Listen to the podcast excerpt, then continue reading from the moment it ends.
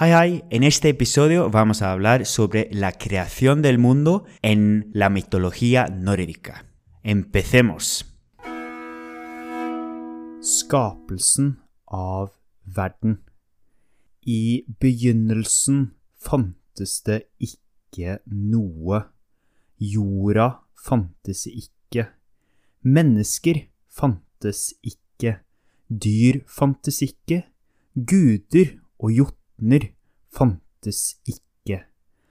I begynnelsen fantes det bare et stort gap. Et gap er et stort hull i bakken. Dette gapet heter Ginnungagap. Den første skapningen blei til ved at varm og kald luft møtte hverandre i Ginnungagap, det store gapet. I Gnungagap er det mye kraft. Når den kalde og den varme lufta møter hverandre i Gnungagap, blei de første skapningene til. De første skapningene heter Yme og Audhumbla. Yme var den første jotnen. Vi har snakka om jotner før, men jeg kan gjenta det. Jotner blir ofte oversatt som giants på engelsk. Giants er kjemper på norsk. De er motsetningene til gudene. Altså, de er fiendene til gudene. Jotnene blei laga før gudene. Audhumbla, den andre skapningen som blei til i begynnelsen, var ei ku. Audhumbla var ei stor ku. Kua ga næring til Yme, jotnen. Audhumbla er viktig siden hun begynte å slikke på en saltstein. I denne saltsteinen fantes det allerede et vesen. Audhumbla slikker fram Bure. Bure var den første guden. Bure skulle bli stamfaren til æsene, ei gudeslekt. Bure fikk sønnen Bor. Bor fikk sønnene Odin, Vilje og Ved, sammen med jotunen Bestla.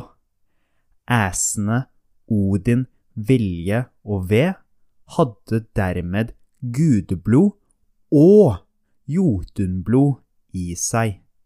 Faren var av gudeslekt, mens mora var av jotunslekt. Odin, Vilje og Ved skapte jorda. Før dette fantes ikke jorda. Midgard og Åsgard fantes ikke. Mennesker og dyr fantes ikke. Det gjorde heller ikke planter og tre.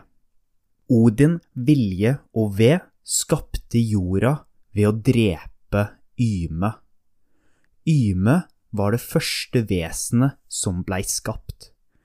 Yme blei skapt på samme tid som Audhumbla. Yme var en jotun.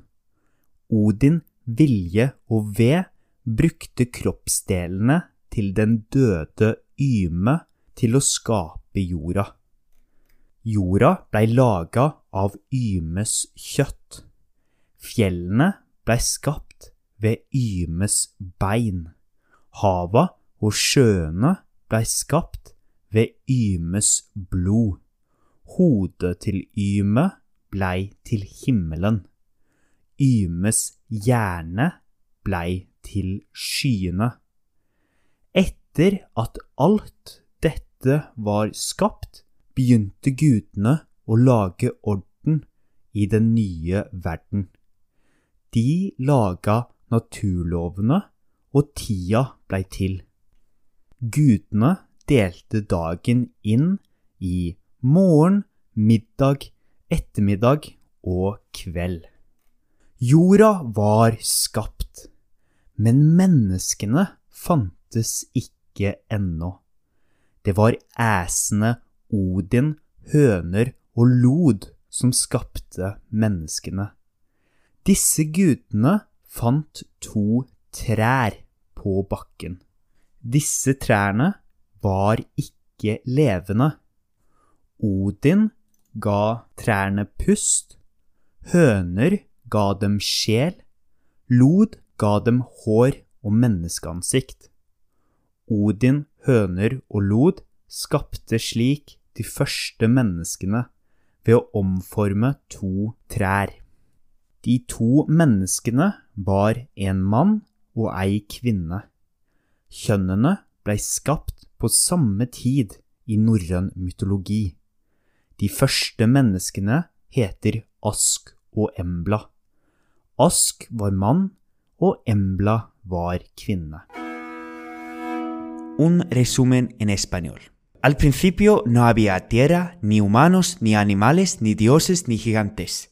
Solo había un abismo llamado Ginnungagap. Las primeras criaturas surgieron cuando el aire caliente y el frío chocaron en Ginnungagap, creando a Ime y a Audumbla.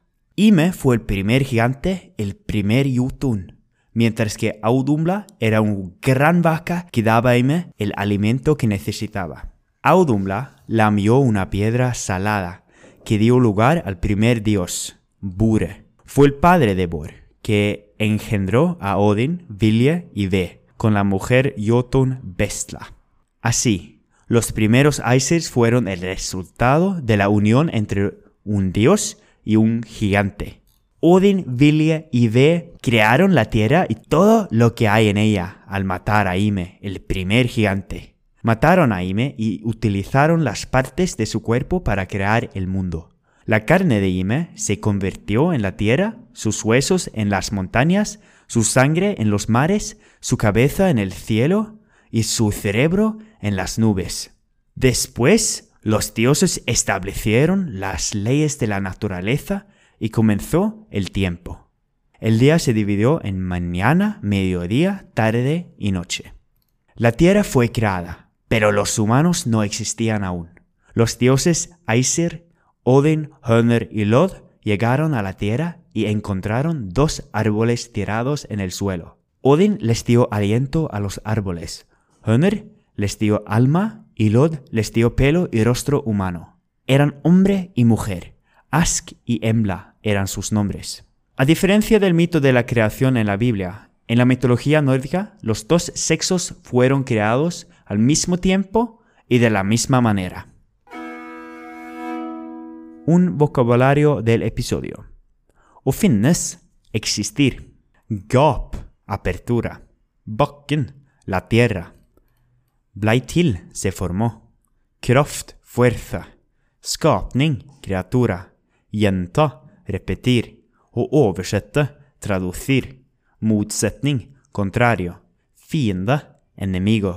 Gi næring, nutrir. Å slikke, lamer.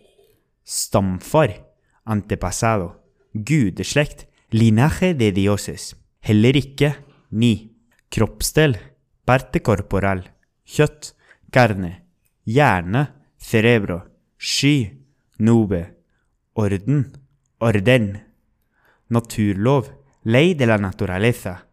Pust, respirar. Sjel, alma. Menneskeansikt, cara de humano. Slik, tal. Omforme, transformer, Kjønn, género o sexo. Y el parte noruego otra vez, pero más rápido. Buena suerte. Skapelsen av verden. I begynnelsen fantes det ikke noe. Jorden fantes ikke, mennesker fantes ikke, dyr fantes ikke, guder og jotner fantes ikke. I begynnelsen fantes det bare et stort gap. Et gap er et stort hull i bakken. Dette gapet heter Ginnungagap. Den første skapningen blei til ved at varm og kald luft møtte hverandre i Ginnungagap, det store gapet. I Ginnungagap er det mye kraft. Når den kalde og den varme lufta møtte hverandre i Ginnungagap, blei de første skapningene til. De første skapningene heter Yme og Audhumbla. Yme var den første jotnen. Vi har snakka om jotner før, men jeg kan gjenta det. Jotner blir ofte oversatt som giants på engelsk. Giants er kjemper på norsk. De er motsetningene til gudene. Altså, de er fiendene til gudene. Jotnene blei laga før gudene. Audhumla, den andre skapningen som blei til i begynnelsen, var ei ku. Audhumla var ei stor ku. Kua ga næring til Yme, jotnen. Audhumla er viktig siden hun begynte å slikke på en saltstein. I denne saltsteinen fantes det allerede et vesen. Audhumbla slikker fram Bure. Bure var den første guden. Bure skulle bli stamfaren til æsene, ei gudeslekt. Bure fikk sønnen Bor. Bor fikk sønnene Odin, Vilje og Ved, sammen med jotunen Bestla.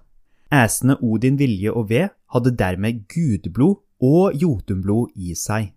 Faren var av gudeslekt, mens mora var av jotunslekt. Odin, Vilje og Ved skapte jorda. Før dette fantes ikke jorda. Midgard og Åsgard fantes ikke. Mennesker og dyr fantes ikke. Det gjorde heller ikke planter og tre. Odin, Vilje og Ved skapte jorda ved å drepe Yme. Yme var det første vesenet som blei skapt. Yme blei skapt på samme tid som Audhumbla. Yme var en jotun. Odin, Vilje og Ved brukte kroppsdelene til den døde Yme til å skape jorda. Jorda blei laga av Ymes kjøtt. Fjellene ble skapt ved Ymes bein. Hava og sjøene ble skapt ved Ymes blod. Hodet til Yme blei til himmelen. Ymes hjerne blei til skyene. Etter alt dette var skapt, begynte gudene å lage orden i den nye verden. De laga naturlovene, og tida blei til. Gudene delte dagen inn i morgen, middag, ettermiddag og kveld. Jorda var skapt, men menneskene fantes ikke ennå. Det var æsene Odin, høner og lod som skapte menneskene. Disse gudene fant to trær på bakken. Disse trærne var ikke levende. Odin ga trærne pust, høner ga dem sjel, lod ga dem hår og menneskeansikt. Odin, høner og lod skapte slik de første menneskene ved å omforme to trær. De to menneskene var en mann og ei kvinne. Kjønnene ble skapt på samme tid i norrøn mytologi. De første menneskene heter Ask og Embla.